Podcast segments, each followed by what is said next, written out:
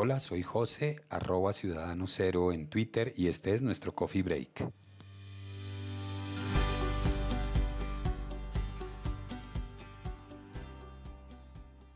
Hoy vamos a compartir un artículo que me encontré en la revista Gato Pardo que habla sobre eh, ese magnífico escritor colombiano Gabriel García Márquez. Al igual que Úrsula Iguarán, la matriarca protagonista de Cien años de soledad, Gabriel García Márquez, falleció un jueves santo. Era 17 de abril de 2014 y las distinciones no se hicieron esperar. A los pocos días se empezó a tramitar una ley de honores en el Congreso de Colombia para rendirle homenaje, la ley 1741. Aprobada de manera unánime y promulgada el 24 de diciembre del mismo año, estableció la voluntad de promover vocaciones tempranas y talentos de niños y jóvenes en deporte, ciencia y tecnología, así como innovar en la promoción de la lectura, como parte esencial del currículo académico y de los proyectos educativos institucionales de los colegios. Además, se declaró el interés público de fundar, con sede en la ciudad de Cartagena, un centro internacional para el legado Gabriel García Márquez, conocido eh, simplemente como Centro Gao, bajo el esquema de una asociación pública y privada. La idea fundamental del Centro Gabo es convertir la memoria de García Márquez en una herramienta de desarrollo social al alcance de todo tipo de público dentro y fuera de Colombia, afirma Jaime Abello Banfli, director de la Fundación Nuevo Periodismo Iberoamericano, en la que trabajó con Gabriel García Márquez. La idea es contribuir a la formación de nuevas generaciones. Le preguntan, sí, que surjan más gavitos. Queremos que los investigadores encuentren fuentes confiables para profundizar en temas de Gao. Pero no solo temas sobre la vida y obra de García Márquez. No necesariamente. Más bien nos interesa preservar vivo un legado que abarca facetas y dimensiones múltiples. Para nuestros proyectos, él es el punto de partida, no de llegada. El enfoque es, por supuesto, colaborativo y dinámico. La idea no es construir un lugar de peregrinación ni un, ni un monumento, sino un espacio en constante movimiento desde el cual se promuevan proyectos enfocados a tres campos específicos. Impulsar vocaciones de las artes y las ciencias entre los más jóvenes, promover el pensamiento crítico y formar a la ciudadanía en el uso creativo y ético del poder que da investigar, contar y compartir historias.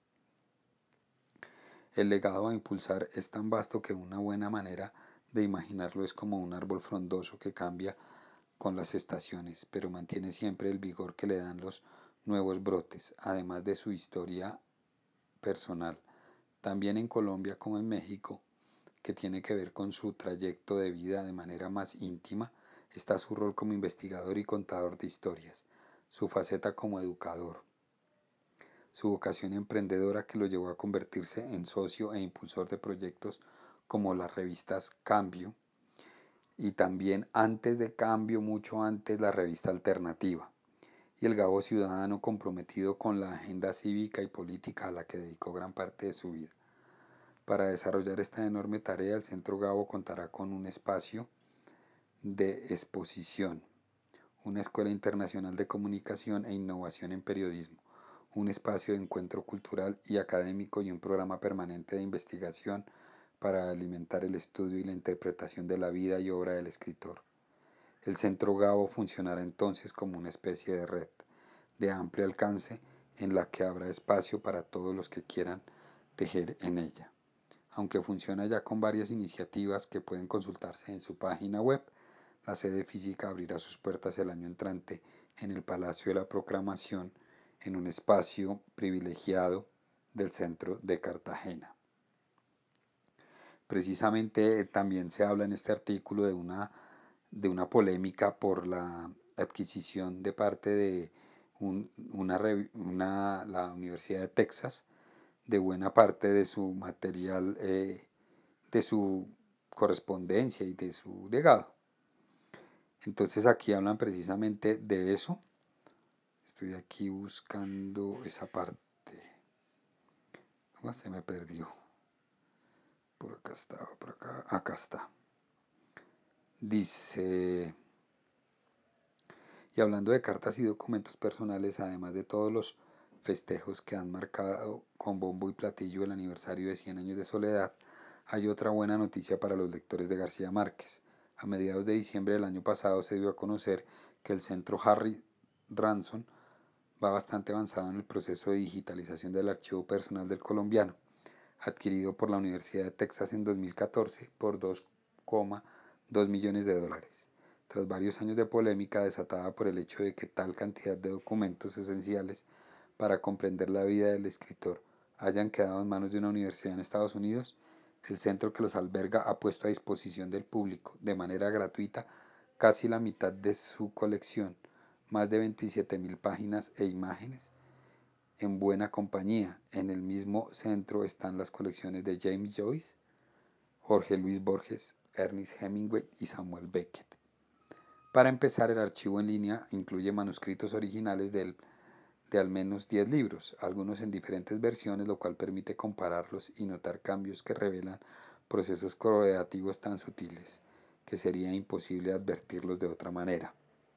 García Márquez era un editor obsesivo de su propia escritura y reescribía grandes fragmentos de sus obras. Eso lo, lo sabíamos, pero ahora podemos comprobarlo de primera mano. Hay páginas con tantas oraciones tachadas y frases corregidas y vueltas a corregir hasta el punto que apenas se parecen a sus versiones anteriores. Además, se puede acceder a fotografías familiares, mm, recortes de periódico y artículos anotados por él de puño y letra, correspondencia, cuadernos de notas personales, informes de calificaciones y hasta una colección de pasaportes que utilizó entre 1955 y 1991. El repertorio es vasto y recompensa a aquel que lo explore con paciencia. Hay, por ejemplo, una larga serie de fotografías de sus viajes a Cuba, varias de ellas con los hermanos Castro y una fotografía de Rodrigo Moya en que Gabo aparece con el ojo morado tras la pelea que tuvo con Vargas Llosa, que hasta la fecha sigue generando bastante polémica y mucha duda de cómo fue que se dio.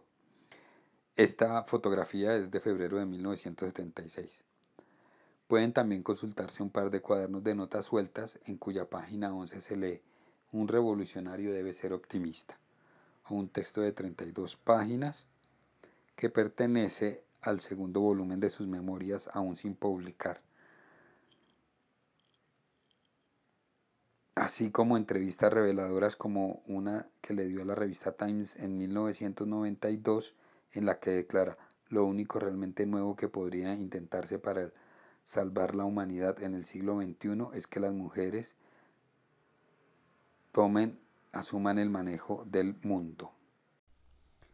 Todos los enlaces van a estar en las notas del programa y en la pequeña entrada que tenemos en el blog para que puedan ver el artículo completo y los enlaces a algunas otras cositas. Bueno, esto fue todo por hoy. Recuerden que estamos en Coffee Break en iTunes, en Evox y en Spreaker como Coffee Break con Ciudadano Cero, el cero siempre en número. Tchau!